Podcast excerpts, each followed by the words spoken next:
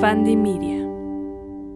Bienvenidos una semana más a Mi Humilde Opinión, el podcast donde hablamos de moda, estilo, tendencias, chismecito y un poco más. Bueno, ¿qué les digo? Llevamos varias semanas con grandes invitados, con grandes temas, mucha moda, mucho estilo, pero hoy toca mucho chismecito, así que vayamos con la musiquita y empezamos.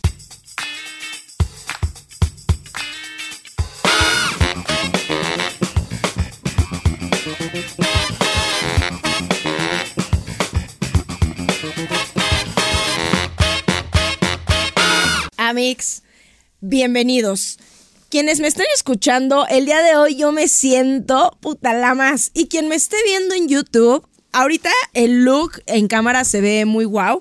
O sea, por abajo yo creo que para este momento ya habré subido la foto porque, o sea, no, güey, el look de hoy yo me siento, yo me siento la más. Y luego para venir a hablar de este tema candente, que es cuando hice el capítulo de la Moni, mucho mensaje, mucho comentario de que querían escuchar cuál fue mi historia de bullying y cómo he lidiado a través de los años con el hate. ¿Cómo se lidia con el hate? Sobre todo muchas personas que me dicen que justamente lo que les asusta o lo que los detiene para empezar a crear contenido, eh, ya sea como influencer, ya sea como marca, ya sea para vender sus productos, sus servicios, los detiene el hate. Y yo, no, mi reina, no, no, no, no. Aquí mira, que todo te detenga menos la opinión de los bastardos en redes sociales. O sea, la verdad, que todo te detenga menos eso. Entonces, yo aquí eh, les voy a contar un poco mi experiencia, cómo lo fui trabajando, cómo lo fui superando y qué recomendaciones les puedo yo hacer para manejar el hate en redes sociales. O sea, no soy experta, güey, yo no soy psicóloga, yo no soy, no sé, experta en redes. Eres experta en todo, pero eres experta en nada. O sea, en, en pocas palabras. yo les voy a hablar de mi experiencia, cómo es que ahora yo me lo tomo, cómo es que yo le voy jugando y cómo es que le vamos haciendo, ¿de acuerdo? Muy bien. ¿Desde dónde empieza mi historia de hate? Ok, mi historia de hate empieza desde mi señor padre.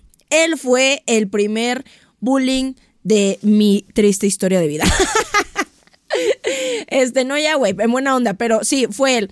Él era un hombre muy bonachón, se burlaba mucho, se reía, te ponía apodos. Si te caías, no era el que se preocupaba, era el que se reía mientras te iba a ayudar. Sí te daba la mano, pero mientras tanto, él se iba riendo de tu tragedia. Güey, con decirte, ¿y saben qué? Tengo foto de ese día, tengo foto de ese día. Un día me atropelló. Creo que nunca le he contado esto. Güey, un día me atropelló una moto, güey. ¡Ay! Un pinche pizzero de Benedettis. Me acuerdo. Y, oye, la mala publicidad. Y Benedettis, no, chingo mi madre. Yo iba cruzando lo que en ese entonces era Avenida Cuitláhuac con mi hermano. Pues voy pasando, estaba el alto, voy pasando y ya saben, entre coche y coche llega la moto y no, hombre, santo madrazo, o sea, me sacó volando de un extremo del auto al otro extremo completamente. Mi hermano, pues todavía estaba, ¿qué iba? Yo creo que en la secundaria, sí, porque yo en la prepa. Él sacadísimo de pedo, estábamos a unas cuantas cuadras de la casa y yo, trae a mi papá. Yo me quedé así como que, ¿qué hago? ¿Me muevo? ¿Estoy viva? ¿Estoy muerta? ¿Qué está pasando? Va por mi papá, llega mi papá primero así como echando pedo de, ¿qué? ¿Qué pasó? ¿Qué onda? ¿Qué no sé qué? Se asoma, se agacha a verme. ¿Estás bien? Sí, sí, creo que sí. Agarra. Mm, pues no, no te veo nada malo, la verdad. No, yo te veo muy bien. Bueno, vamos a esperar a ver qué dicen y ya, pero eh, yo, yo, te veo bien, así, ¿no? El señor, muy bueno para mantener la calma, ¿no? Yo, bueno, si él me ve bien, pues estamos bien. Güey, ahí tirada mientras los paramédicos me ayudaban, mientras las personas estaban así como, ah, él tomándome fotos de yo atropellada porque él me veía bien. Yo dije, bueno, qué bueno que me veo bien. O sea, me pregunto, si hubiera estado sangrando con un golpe en la cabeza, algo así dramático, ¿me hubiera tomado foto? Sí, yo creo que sí. ya cuando me pusieron mi fédula en mi pata, ya estando haciendo el hospital, pues también me tomó foto y él se estaba riendo de ese momento en todo momento. O sea, así era él. Así era él. Entonces, no, yo, yo siento que muchas personas si conocieran estoy a mi padre o si les contara esto, lo bueno que él ya está ahí en su santa gloria, dirían como, güey, es un mal padre, mándenle al DIF. Pudo haber sido de esos. Y hoy en día siento que eh, sería muy políticamente incorrecto su forma de educación en muchos sentidos, no sé, pienso yo, pero siento que me dio cierta fuerza para posteriormente enfrentarme a muchas adversidades, a muchos comentarios, a muchas burlas, a muchos apodos, que al final del día dije como, bueno, pues si ya me lo decía mi papá y era mi papá, pues que me puede importar de alguien más, ¿no? O sea, él era una de esas personas que, como dicen, les gusta cargar calor. Entonces, les repito, eran apodos, eran risas, eran burlas, era humillación en frente de los tíos, o sea, así fotos vergonzosas y luego esas fotos vergonzosas se le enseñaba a toda la familia por todos lados. Ay, no, una cosa, pero especial el hombre. Y bueno, todo empieza cuando entro a la primaria. La primaria. Ay, Dios mío, Dios mío, Dios mío, la primaria desde primero de primaria hasta sexto de primaria, mis compañeritos, que fueron los mismos, esos hijos de la chingada, todos, todos los años, eh, me hicieron la vida imposible. Ay, ojo, también quiero aclarar, ¿no? Porque si no, aquí... Ay, no, nunca... Es que tú nada más cuentas tus tragedias y no sé qué te... Nadie se está victimizando en este capítulo ni nada todo esto ya está perfectamente enterrado en el pasado, es parte de la anécdota, parte de nuestra vida, parte del podcast, parte de las vistas. ya está trabajado en el psicólogo, ya está trabajado interna y personalmente, entonces todo bien, es parte de la anécdota, es parte del aprendizaje que hoy yo les quiero dar a todos ustedes, ¿de acuerdo? Bueno, entonces entro en primaria y ¿qué les digo? O sea, no les voy a hacer el cuento muy largo Golpes, apodos, jalones de greñas, quemada de ropa, rompidas de cuaderno, golpeadas en el baño, eh, burlas que te mojaban, que te aventaban cosas en el cabello, todo así. ¿Y por qué? Pues siempre por tener una peculiar manera de ser, de hablar, de convivir, de expresarme. Siempre estuve muy conectada, como ya les he contado muchas veces, a mi lado más masculino. Yo era como mucho más ruda, me juntaba con mis primos, me gustaba jugar tochito, me gustaba jugar fútbol, me gustaba trepar árboles, andar en bicicleta.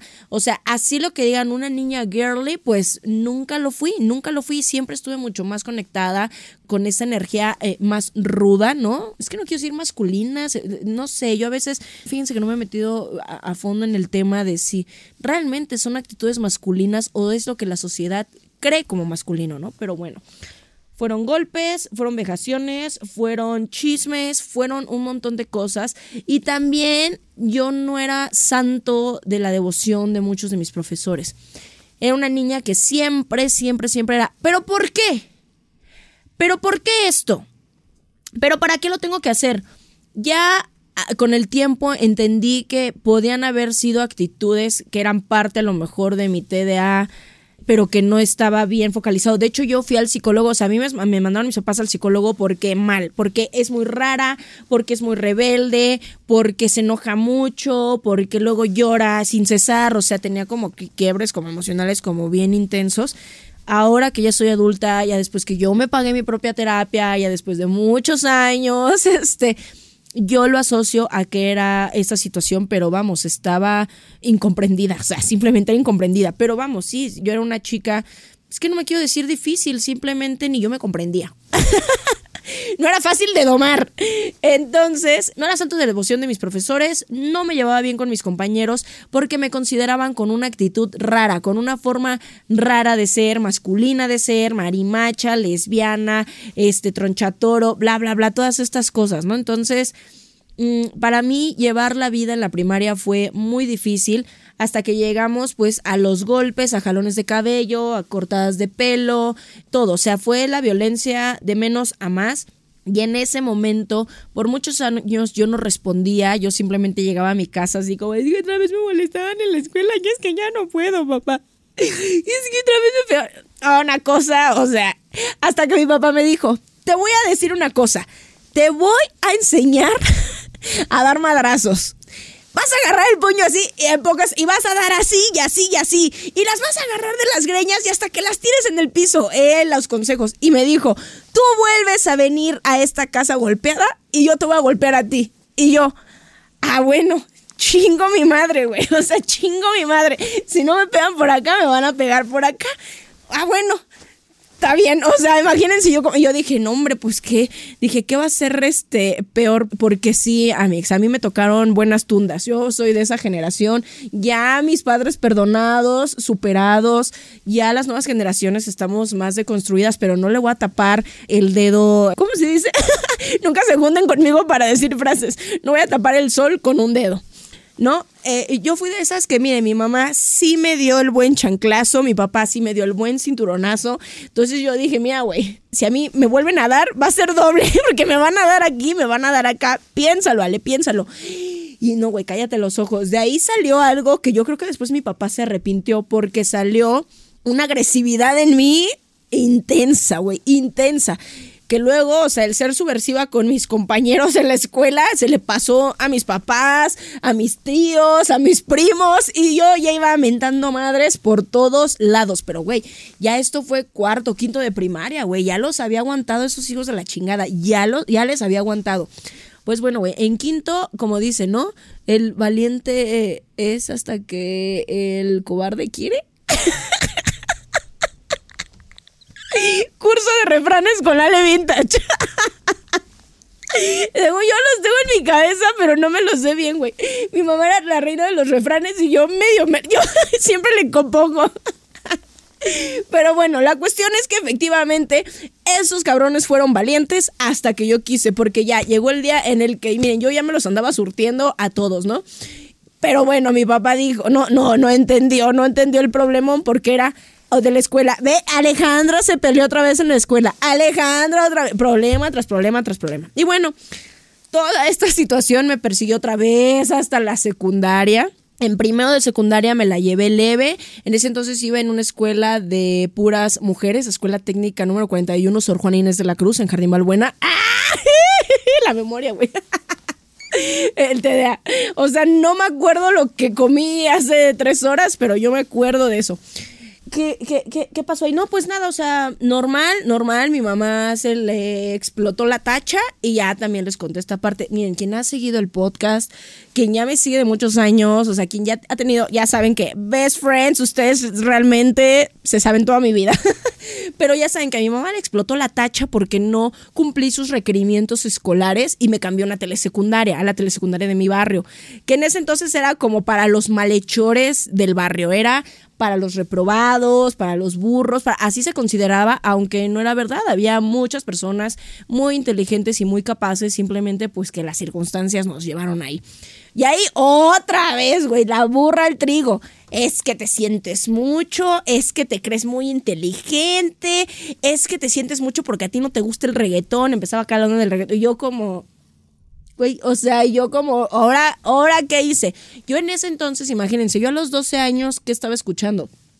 Placebo, Ramones, Billy Idol, Pearl Jam, o sea, esas eran mis referencias musicales, mientras acá estaba el inicio del reggaetón con E.W. Yandel, este, ¿cómo se llama? Daddy Yankee, la gasolina, todos esos. el, old school del reggaetón, güey, que, claro que también lo conocía, pero no era lo que yo llevaba en mi Walkman, en mis Dixmans. no, tenía mi MP3, MP3, en mi MP3 yo lo tenía. tenía ahí mi musiquita, que era eso, ¿no? Y yo, en ese momento, yo quería ser emo, ya se lo saben. Entonces, güey, otra vez la burra el trigo que porque no me acoplaba y no era como los demás. Y yo por qué por qué por qué en qué momento crecemos en esta sociedad en la que todos tenemos que ser uno mismo no o sea por bueno, de ahí, este, pues vamos, nos terminamos pegando dos morras que eran dos hermanas, me acuerdo que se llama Mariana y Monse. Mm, todavía me acuerdo de ustedes, perrillas, todavía me acuerdo de ustedes, quién sabe Dios dónde estará. Y este, mi papá, o sea, se supo, supo de esto, este, y ya fue al otro día a hablar a la escuela, pues para ver que, y obviamente como mi papá fue a hablar a la escuela después de habernos golpeado y que yo me defendí, este, de verdad, de una manera, ellos, ay no, Alejandra perdió, no se trata de quién ganó, qué perdió, simplemente dejen de pelear por pendejadas, ¿no? Pero bueno, y luego otras que ni iban en mi secundaria, que ni iban, que me iban que me veían pasar por la cuadra de mi casa, también me querían pegar. Chingado favor. Y yo, no, bueno, o sea, es más, yo ahorita todavía lo recuerdo, pero por por, o sea, güey, ¿qué hice? O sea, puedo apostarles que si entrevistáramos, estaría chingón, güey, imagínate, de, vamos a entrevistar, ¿por qué me querías pegar en la secundaria, güey? ¿Por qué me querían pegar? Porque me sentía mucho, yo, güey, vivo en los edificios más culeros de toda la cuadra, güey. O sea, traigo mi mochila de hace cuatro años, toda, me creo mucho de dónde. Me siento mucho de dónde. Yo, miren, perdón, biches, pero el que ustedes no estén a mi nivel no es mi problema. Y ustedes por eso te querían madrear. Por esa razón. Pero, güey, se los, o sea, yo no les hacía nada más que ser yo misma. Ya desde ahí, ya desde ahí ya estaba tocado el pedo. Llego a la prepa y en la prepa la verdad es que todo bien, tuve noviecillo toda la prepa, yo muy enamoradilla, tuve un buen noviecillo en ese entonces, este, si me escuchas, si no, bueno, tú sabes quién eres, ¿eh? ya te la sabes. no tuve conflictos de más, ¿no? Tuve ahí por ahí otro noviecillo que fue un estúpido, güey. ¿Han escuchado la teoría de los Diegos? Ay, no, güey, eviten a los Diegos. Perdón si alguien aquí se llama Diego, es buena persona, es buena gente, pero, ay, Jesús, yo he tenido amigas, he tenido primas que se topan con Diegos y... Dios mío, les hacen la vida imposible, ¿eh? O sea, como que los que los que empiezan con D, como que los Diegos, los Danieles, ay, Dios mío son de cuidado, yo digo. Otro noviecillo que tuve ahí en la prepa que era un eh, eh, abastardo, animal. Sin comentarios. Con él tuve un tema, yo creo que de relación tóxica y en el que él era una persona que me causó muchas inseguridades. Ay, creo que nunca había hablado de esto. Ay, no, qué personal se ponen de repente los podcasts. Pero se superó y ya después, unos meses después, pues yo ya traía novio que era un lindo, era un amor. Y él debe saber quién es. Si es que me escucha, güey, que lo dudo. Y pues terminamos porque, pues porque luego sí, pues pasan las cosas. Yo ya después conocí a mi marido, entré a la universidad, pasaron otras cosas, bla, bla, bla, bla, bla, y bye. Y en la universidad, otros. Entonces, también normal, yo estaba en mi pedo. En la universidad, de verdad que yo, güey, ya todos tenemos una vida muy pinche miserable en la universidad, güey.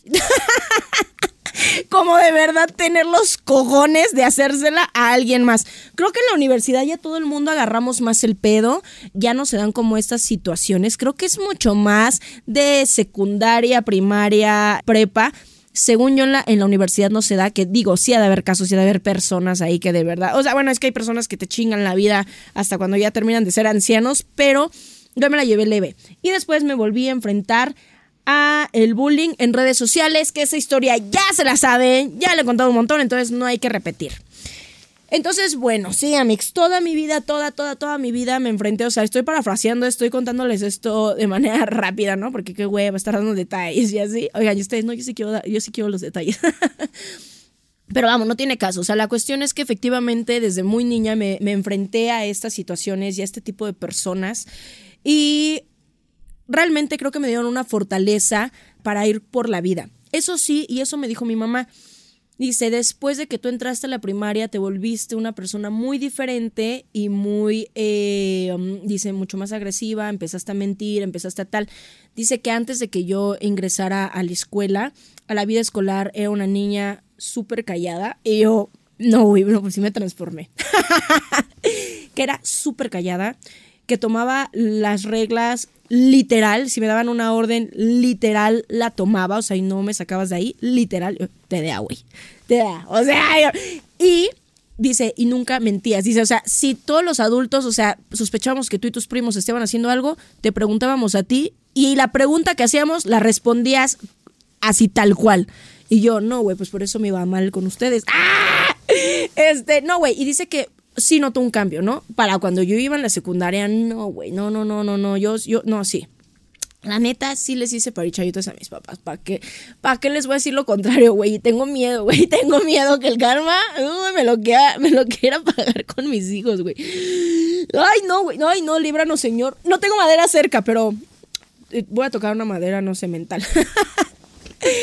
pero bueno, güey Eso me hizo ser la persona que soy. Creo que en efecto, por eso me volví una persona que creció la defensiva, porque todo el tiempo tenía que defenderme de alguna situación, de algún mal comentario, de algún golpe, de que te aventaban una bolita mojada de baba, de que de repente te iba a llegar un trancazo, de que de repente te iba a llegar un jalón de pelo. Ay, yo no fui, en, o sea, fue una tras otra y fueron muchas hasta que hubo sangre, o sea, fueron muchas. Entonces yo creo que por eso me hice como esta coraza que se transformó y para mí ya les conté, ¿no? Que fue otro pedo cuando ingresé a las redes sociales y era otro tipo de bullying al que yo no tenía ni idea, ¿no? Porque no tuve redes ya hasta entrada, muy adentrada a la prepa. Entonces para mí fue otro nivel. Que de todos modos, les voy a decir algo, si no me hubiera enfrentado anteriormente a todo ese bullying con el que recorrí mi vida, no hubiera aguantado la presión de redes sociales. No lo hubiera aguantado porque ustedes ya saben, estuve a punto a punto de dejar todo, de tirar la toalla, de decir, ¿sabes qué? Me entrego a mi casa, me vuelvo ama de casa, me encierro en mis cuatro paredes y aquí nadie me va a ver se toman después decisiones, ¿no? O sea, si quieres ser una figura pública, si quieres adentrarte en las redes, güey, hoy en día, como les digo, ya eso es, ay, tan banal, tan efímero, ya todo el mundo es creador de contenido, ya todo el mundo tiene redes, todo el mundo puede dar una opinión y todas las opiniones, ¿saben algo? Se van perdiendo. O sea, a los que nunca se les olvida tus opiniones son a tus haters, porque siempre van a encontrar la manera de usar cualquiera de tus opiniones en tu contra. Eso les puedo decir, aunque seamos personas cambiantes, aunque seamos personas que vayamos madurando, aunque seamos personas que podamos tener otras opiniones, es más, de lo que comimos ayer, ayer sí me gustó, pero hoy fíjate que no, porque así somos, ¿no? Pero ellos van a ser los más preocupados por cada cosa que tú hagas y digas en redes sociales. Hoy en la vida, o sea, no hay persona obviamente que me bulee en vivo y en directo, no existe, o sea, no hay, fuera de hacernos bromas, fuera, fuera de tal, o sea, no, no, no, alguien que me quiera agredir o que me haga daño en, en vivo, no.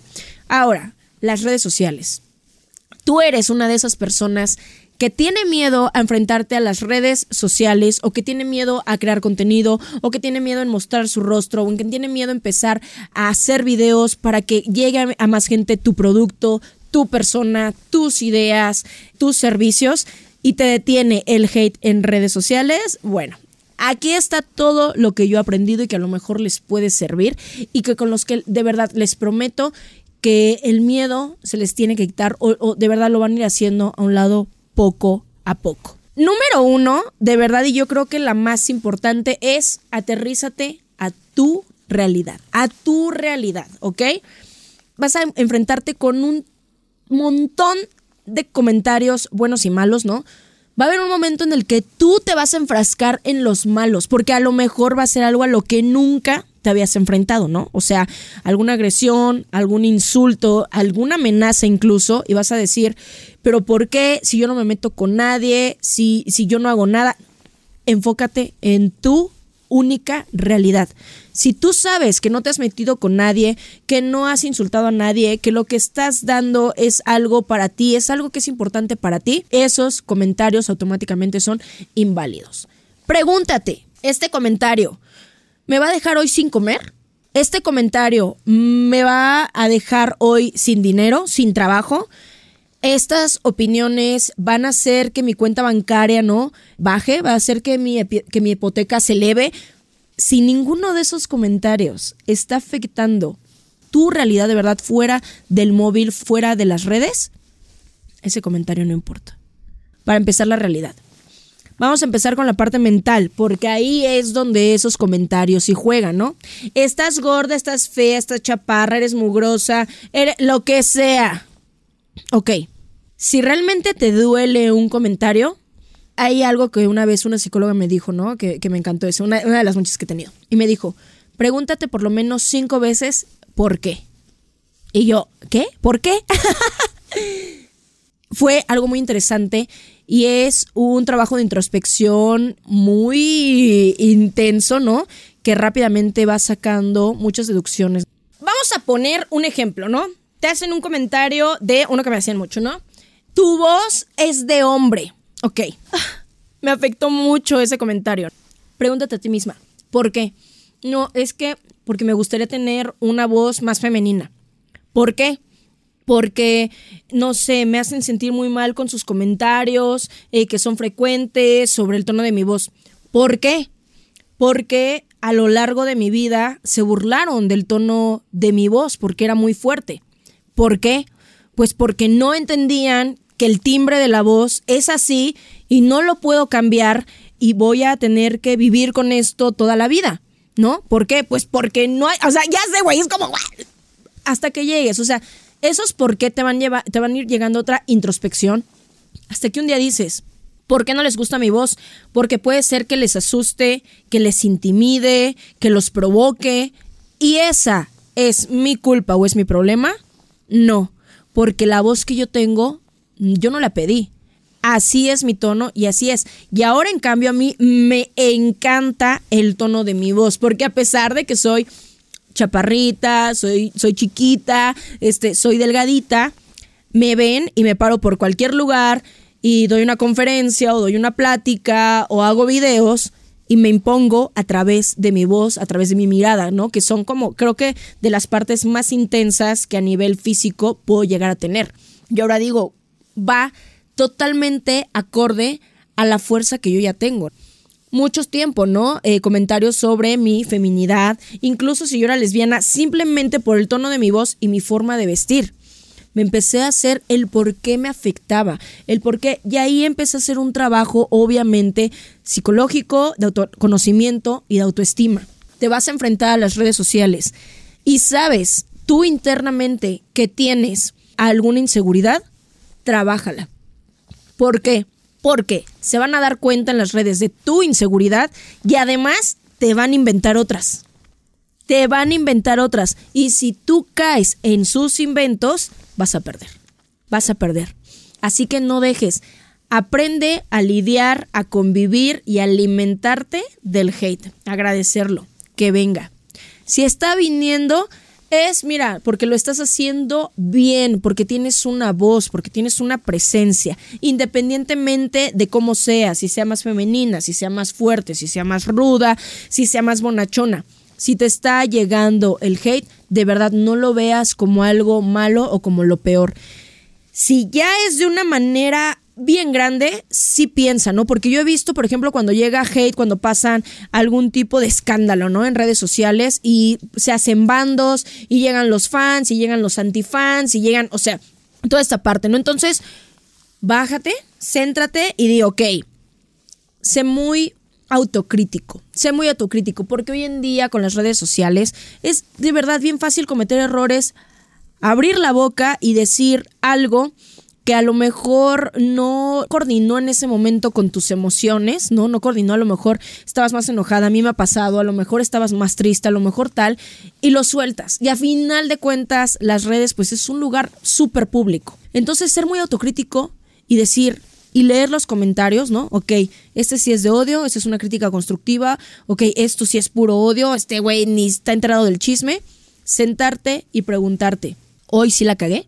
Y aceptar si la cagaste y cómo puedes a lo mejor mejorar eso. Es que, güey, no pasa nada. O sea, creo que muchas veces en redes sociales las expectativas de los seguidores es que tú seas una persona perfecta. Vamos, esto no existe.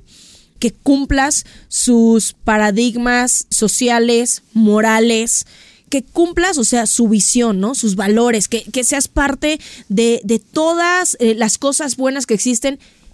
Y eso no va a pasar, güey, porque nosotros somos la máquina más imperfecta y cagante del mundo.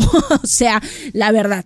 Entonces, ser muy autocrítico de cuando realmente el hate es hate por hate, o sea, nada más porque quieren chingar.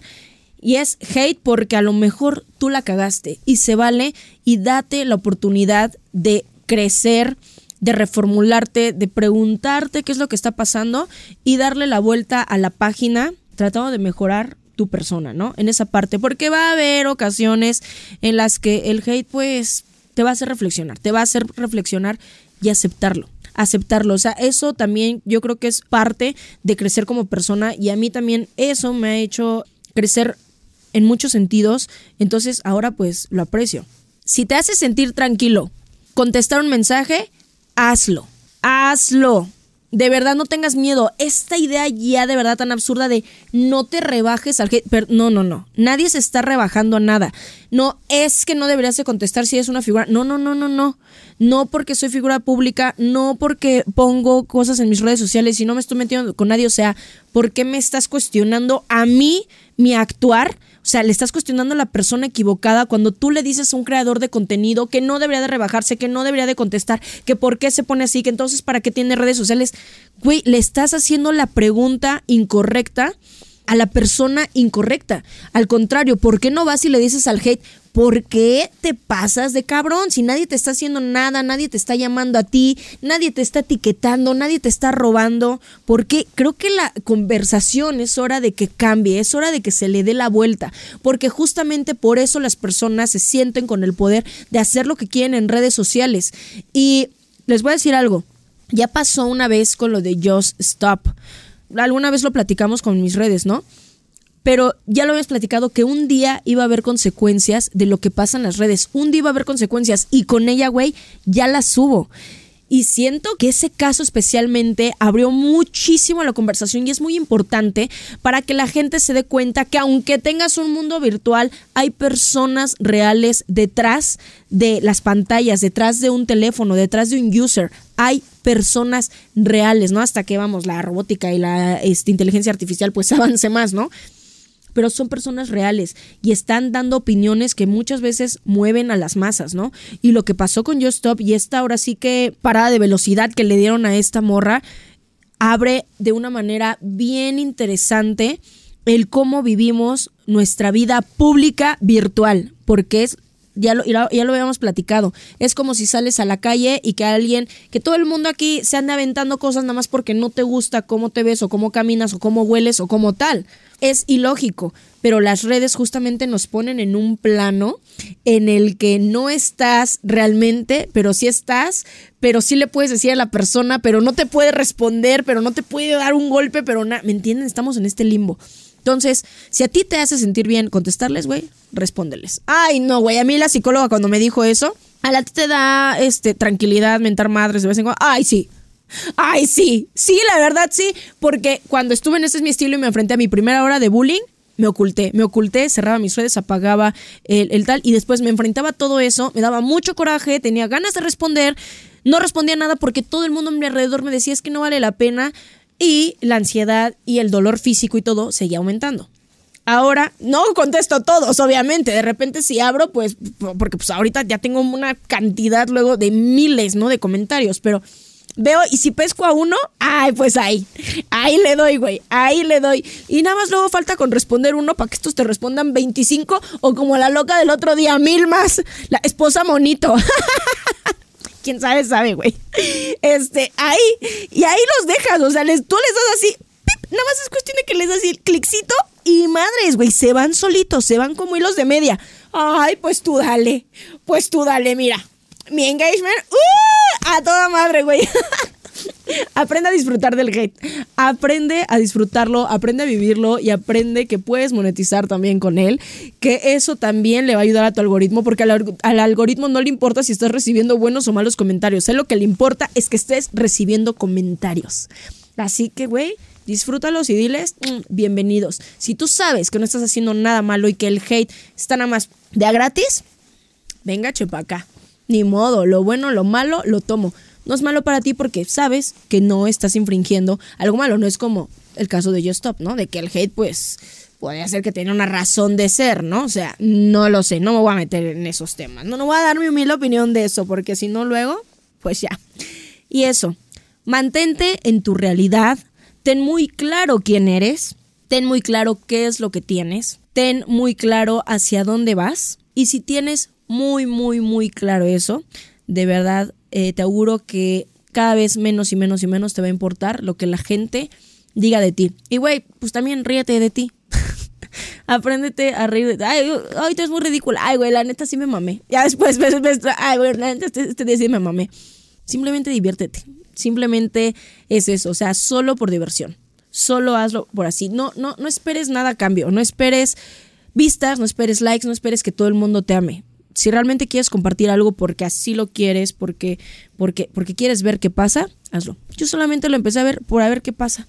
Y nunca he tenido una expectativa, ni un número en la cabeza, ni nada. Y me he colmado de cosas de verdad maravillosas. De cosas maravillosas. Y puedo decirles que eso malo es algo así, efímero y chiquito, comparado con todas las maravillas que me han dado las redes sociales, incluyendo ustedes como comunidad incluyendo este podcast, incluyendo mi trabajo, incluyendo eh, lo que pude por fin estudiar, la especialidad que realmente quería hacer, o sea, realmente me ha dado muchas cosas y ustedes me han acompañado en este camino y me han dado la apertura de no tener miedo a ser exactamente quien soy con mis fallos, con lo bueno, con lo malo, que con mis cambios este de humor, de opinión y de todo.